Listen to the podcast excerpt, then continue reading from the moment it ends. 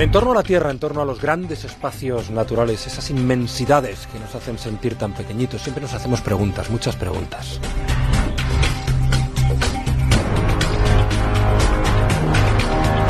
Pero a veces uno puede hacerse algunas tremendamente originales o diferentes o que nos ayudan no solamente a conocernos mejor a nosotros mismos, sino a aprender del mundo en que vivimos. ¿Por qué hacemos las cosas? Porque vamos por un lado y no por otro. ¿Y a dónde vamos a llegar?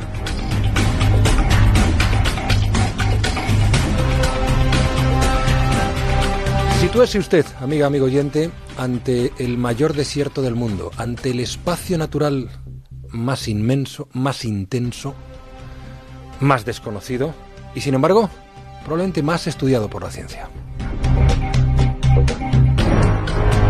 La Antártida.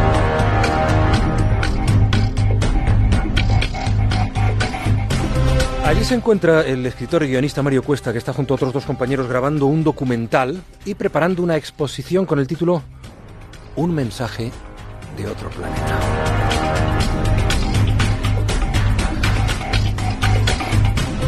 Hola Mario, muy buenos días. Buenos días. Estás ahora mismo en el buque oceanográfico Espérides, ¿no? Así es, sí. Estamos enfrente de la base Juan Carlos I, en la isla Livingston. Eh, qué ves alrededor? ¿Qué hay alrededor de vosotros?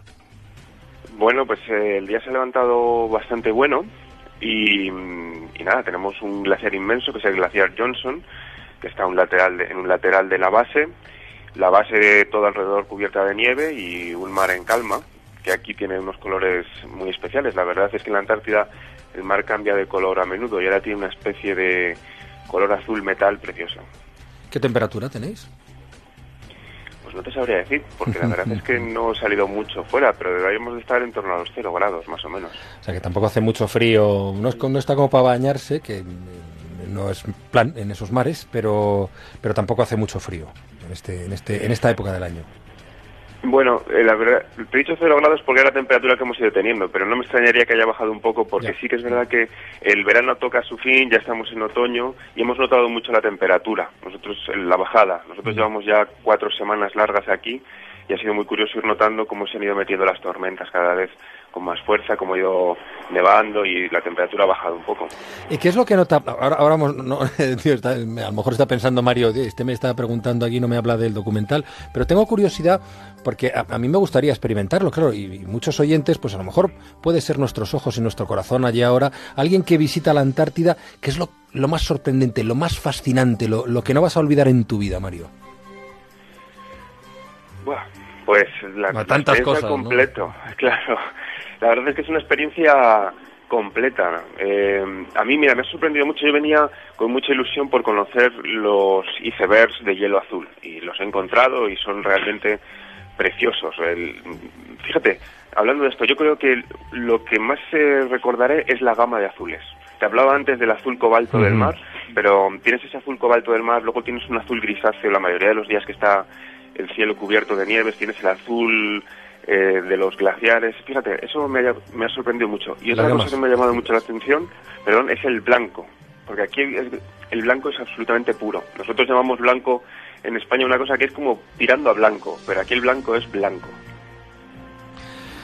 Qué hermosura y qué envidia y qué, y, qué proyecto, ¿no? De entrada llama la atención el título, Un mensaje de otro planeta, y estamos en un sitio particularmente interesante del nuestro. ¿Por qué un mensaje de otro planeta? Y nos metemos ya en harina, Mario. Pues mira, aquí desde 1959 la ley, digamos, que, rige el comportamiento de todos los países es el Tratado Antártico. Se firma entre varias naciones y luego se han incorporado varias, entre ellos nuestro país. Y, este tratado lo que hace es eh, dedicar el continente eh, bueno, lo, lo, basa en cuatro, en cuatro pilares fundamentales, que sería la paz, la cooperación, la ciencia y la ecología. Entonces, esto que son los valores de nuestra sociedad contemporánea, la realidad es que, por desgracia, en nuestro mundo son un poco papel mojado, son más una declaración de intenciones que una realidad, por desgracia. Y en cambio aquí no. Aquí desde 1959 los países cooperan, se solucionan los problemas mediante el diálogo, se protege el medio ambiente de forma radical, eh, y los científicos son los, los dueños, digamos, de, mm. este continente, ¿no? Entonces, la idea que nos traíamos era por qué aquí ha sido posible y en el resto del planeta no, y ver si es que a lo mejor aquí esto en realidad es una, una hipocresía, digamos, ¿no? Una especie como de fachada bonita, pero que por debajo eh, hay un trabajo menos, no sé, menos positivo. Y eso es el, el ánimo que nos ha traído la Antártida. Em, ¿Habéis conseguido encontrar respuesta? Sí, la verdad es que sí. Y eso ha sido una de las grandes alegrías del viaje. Hemos hablado con muchísima gente, con decenas de personas, y entre ellos científicos de mucho nivel y que llevan muchos años trabajando aquí. Y la verdad es que nos han llevado en una dirección que no, no teníamos previsto y ha sido muy enriquecedor. No te voy a decir cuál es la respuesta a nuestra pregunta.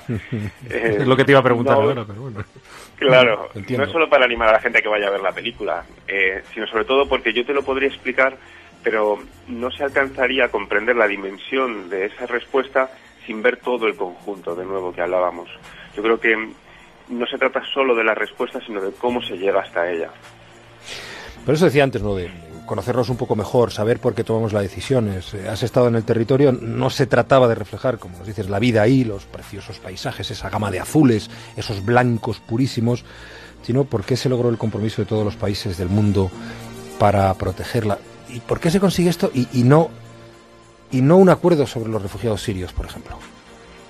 Pues por ejemplo, ¿no? Aquí vemos que Rusia y Estados Unidos cooperan para diferentes temas y bueno, pues lo vemos todos los días que en Rusia, que en Siria no está siendo tan fácil, ¿no? Entonces, bueno, nosotros decimos que el documental no es una mirada del mundo a la Antártida, que es lo que se hace habitualmente, sino de la Antártida al mundo. O sea, queremos entender por qué aquí el protocolo de Madrid, que lleva este año cumplimos 25 años de su firma y es un, un anexo al Tratado Antártico que protege el medio ambiente, porque aquí se, se pudo firmar sin problemas y se ha implantado sin, sin problemas durante tanto tiempo y el protocolo de Kioto pues eh, es imposible sacarlo adelante, ¿no? Cuando además no tiene sentido proteger el medio ambiente antártico si no proteges el medio ambiente del planeta, porque todo lo que hagamos en el norte va a acabar afectando lo que ocurre aquí. Muy bien, pues em, Mario, eh, solo una cosa más, ¿cuánto os queda de grabación, de, de estancia allí en la Antártida? Nos queda poquito. La verdad es que estamos ya recogiendo. Sí, mucha pena. Hombre, uno tiene ganas también de ver a la familia. Sí, me imagino. Pero estamos a punto de volver. Nos queda el paso del Drake, que sabes que es el mar más agitado del mundo. Eh, ya no es tan terrible como antes, porque ahora la tecnología permite buscar la ventana de buen tiempo y ante una posible, bueno, una previsión de una tormenta apocalíptica que se venía encima, han adelantado un poquito el regreso para coger una ventana de buen tiempo y al final parece que vamos a ir sin, más inconvenientes. Muy bien, en, el Esperides, supongo. Eso es, sí. El buque Esperides. Pues oye, Mario, muchísimas gracias por, por tu tiempo esta, esta mañana, en esta luminosa y tranquila mañana en la Antártida. Suerte y estaremos atentos al, al documental Un mensaje de otro planeta. Un fuerte abrazo. Un abrazo, gracias.